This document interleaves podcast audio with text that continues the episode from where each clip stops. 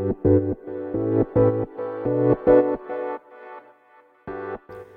はようございます。なつきです。今日は言葉の使い方をテーマにお話していこうと思います。えっ、ー、と言葉の使い方って一言で言っても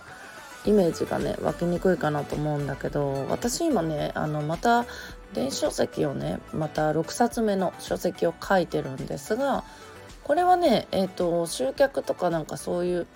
目的ではなくチャット GPT を使って書いてみようっていうことで、えーと、文章のね使い方をテーマにした本を今書いているところなんですね。でなんか自分でね構成考えてあの GPT に書かせた文章と、まあ、構成から考えてもらうやつととかなんかいろいろ試しながらやってるから、まあ、あの書き上がるのは早いんだけどなんかあのそういうのね 試しながらやってるからまあ結果ねあの何日かは経過している、うん、し、あのー、まだまだね使いこなせてはいないのでやっぱりその修正がね結構必要になるんで文章の修正とかあとはその私らしい言葉とか、うん、そういう修正にはねもうちょっと時間かかるんだけどもなんかそういうのでね今言葉の使い方っていうのを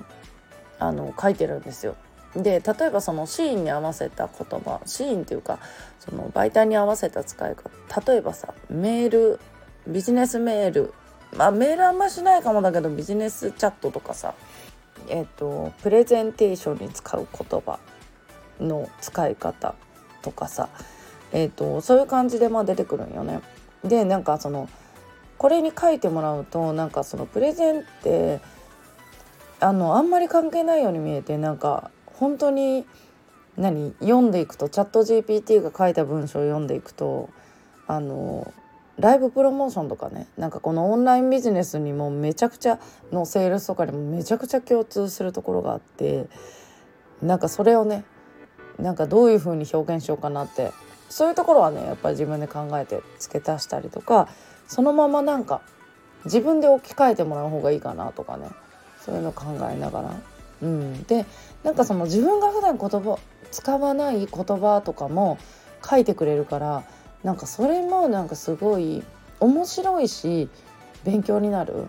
で私結構ねその漢字の使い方とか意味の使い方例えば漢字で書くかひらがなで書くかっていうところにも私はなんか一時一時すごいこだわりを持ってて、うん、でなんでこのね文章のえーと、使い方言葉の使い方のをテーマにしようと思ったかっていうとあの電子書籍をね最近出して出版している人が割と増えているんだけども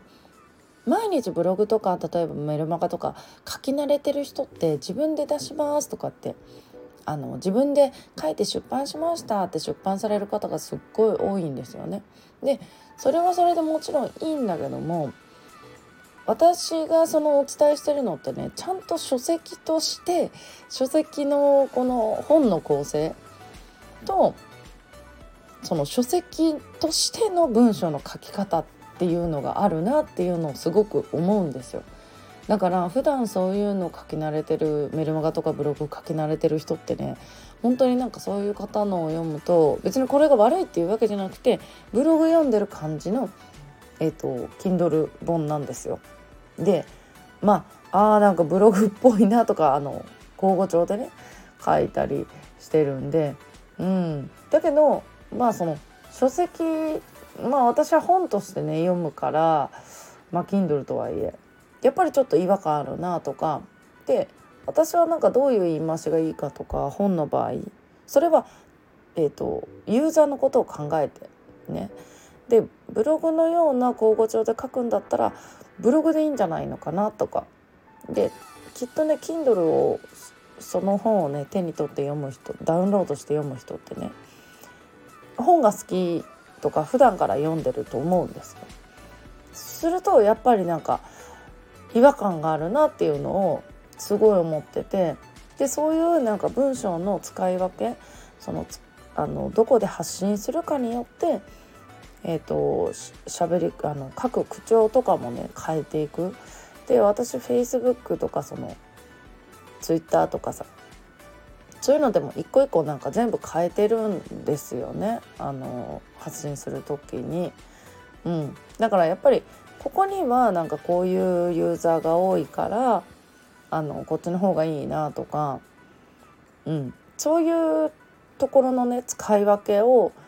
する方がなんかよりいいんじゃないのかなっていうのは私思っててそう。でその言葉の使い方。言葉あの書籍書く時にめちゃくちゃ向き合うんですよそこを。うん、でそれは本当に是非なんか皆さんにもやってほしいなって私は勝手に 勝手に思ってます。うん、めちゃくちゃ勉強になる。で自分が言葉を発する発する責任を持ってね。責任感も出てくるしね、うん、そこはねあの本当に真剣真剣にというかその向き合ってあのどういう言葉遣いがいいかなっていうのを考えて書く方がきっと読者にも刺されやすいんじゃないかなっていうのを思って今日はねこのテーマをお話してみました。ということでね皆さん今日も素敵な一日をお過ごしください。またお会いしましょう。